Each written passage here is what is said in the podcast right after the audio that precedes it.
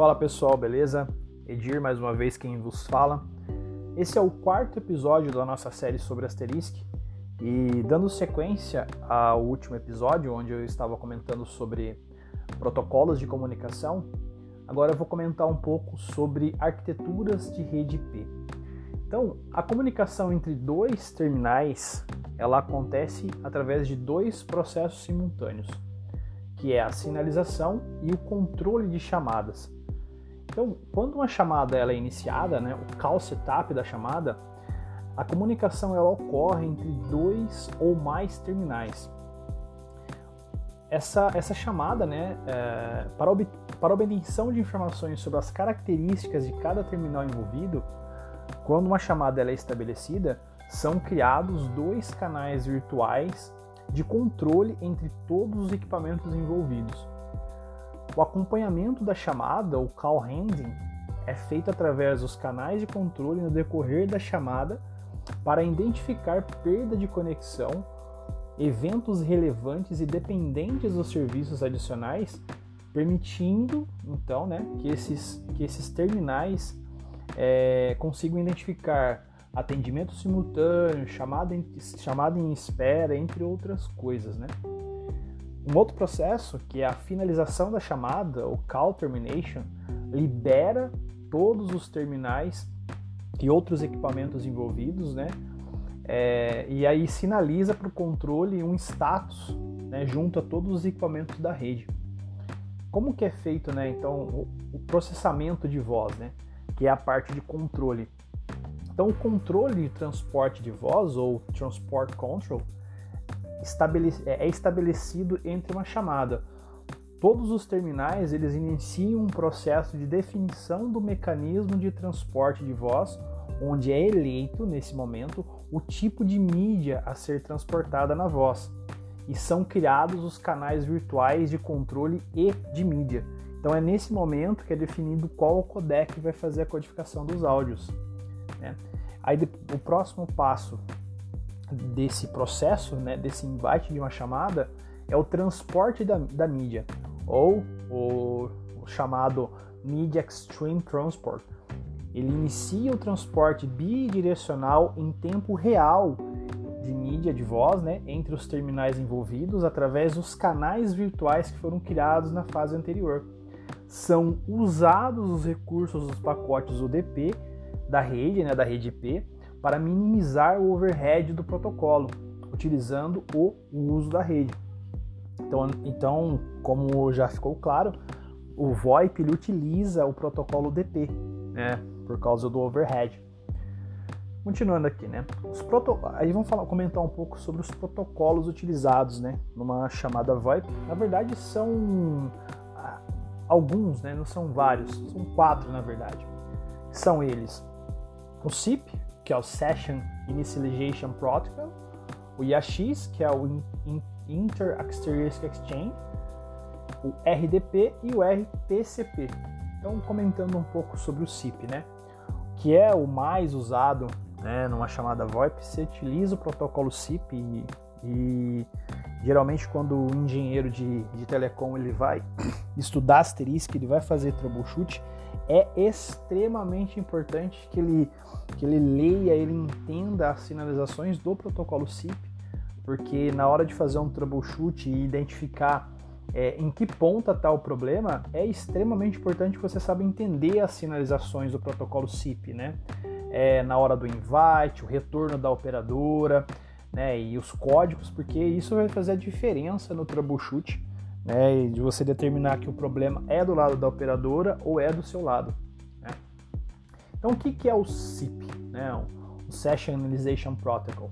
Ele é um protocolo estabelecido pelo IETF, né, um protocolo, ele é um protocolo de inicialização de sessão e tem a mesma finalidade do H23, do H323, né? Isso, H23 sorry, H323. Porém, é mais moderno e menos complexo e vem sendo adotado com maior frequência pelos sistemas de VoIP. Qual que é a vantagem do SIP? Ele é baseado em protocolos HTTP e SMTP e, e é baseado em texto e envia apenas quatro pacotes no cabeçalho. Então, e é pouco complexo, né? A maioria das aplicações OIP são baseadas em SIP, como eu disse anteriormente, né? Por causa do seu do baixo over, do overhead que ele tem. Uh, então, vamos, aí próximo, esse, é o, esse foi o SIP, né? Então, o próximo protocolo, né? Que é o que, que é o RTP? O Real Time Transport, né? Tão famoso RTP. O protocolo RTP ele é definido através das recomendações da, da RFC 1989, pelo IETF também, e é o principal protocolo utilizado pelos terminais, em conjunto com o, R, o RTCP para o, para o transporte fim a fim em tempo real do pacote de mídia, né, da voz propriamente dita, através das redes de pacote, às vezes de IP, né, às vezes de, então, o, a ligação, né, a, o transporte de voz, ele é feito através do RTP. É o RTP que transporta, que transporta a ligação, né? Inclusive, tem um troubleshoot, troubleshoot SAF que a gente faz, né? Quando a gente está analisando, por exemplo, um caso de ligação muda, por exemplo, que você está lá fazendo um troubleshoot, a primeira coisa que você vê, tá passando RTP nas duas pontas, eu tenho um pacote RTP de ida e volta, então, geralmente, quando está mudo, você vê só de um lado, você vai lá, analisa com o TCP dump ou com o Wireshark, é, você vai ver que você está recebendo, ou você está enviando e não está recebendo o RTP, ou você só está enviando ou recebendo, enfim. Isso é um troubleshoot muito comum de se fazer, né? E, enfim. E aí, continuando aqui, né? Aí a gente tem o IAX, né? O IAX é o, o Interior Access Exchange, e há um protocolo desenvolvido pela Digion, né? Eu falei no, no primeiro episódio, inclusive, né? Com o objetivo de estabelecer uma comunicação entre servidores Asterisk. O IAX é um protocolo de sinalização de sessão, tal como o SIP. No entanto, faz uso apenas de uma única porta, né? Que é o UDP, que é a 4569, tanto para sinalização como para stream RTP. O fato de utilizar apenas uma porta é uma vantagem em cenários de firewall ou NAT, né, o IAX, a versão 1, a versão 2, enfim. Mas por que, que ele é uma vantagem em relação ao NAT? Um outro problema que a gente tem, geralmente telefonia VoIP, é, é a questão de firewall. Geralmente, uh, o, Astri, o protocolo SIP ele exige um range de 10 mil portas. Então é comum, quando você está implementando um servidor VoIP, você requisitar para a equipe de TI da, da, da, empresa ou você mesmo é, pedir a, a liberação do tráfego das portas de 10 mil a 20 mil do protocolo DP. Então, como, olha só, então o IAX ele usa só uma porta. Já o CIP usa 10 mil portas na transfer. Então, eu já peguei vários e vários casos em que é, a ligação muda novamente é, e aí você ia ver o firewall da empresa tá bloqueando esse range de porta, né? Então é extremamente importante que a comunicação de 10 mil a 20 mil seja, seja liberado, né, nos firewalls. Enfim, vamos continuar aqui então o nosso papo. Ah, falando um pouco dos módulos, né? Então, o, o Asterisk, né, ele é um sistema modular. Cada módulo ele é responsável por uma função específica como por exemplo o Channel Driver, por exemplo, ele implementa a comunicação do dispositivo utilizando algum protocolo. Por exemplo, o Shansip, o Shansip é um, é um módulo, né? o protocolo um módulo né? para comunicação através do protocolo SIP, ou um recurso para conexão com sistemas externos, como um banco de dados, por exemplo, através do app MySQL. Então, ele é um módulo que é carregado dentro do Asterisk.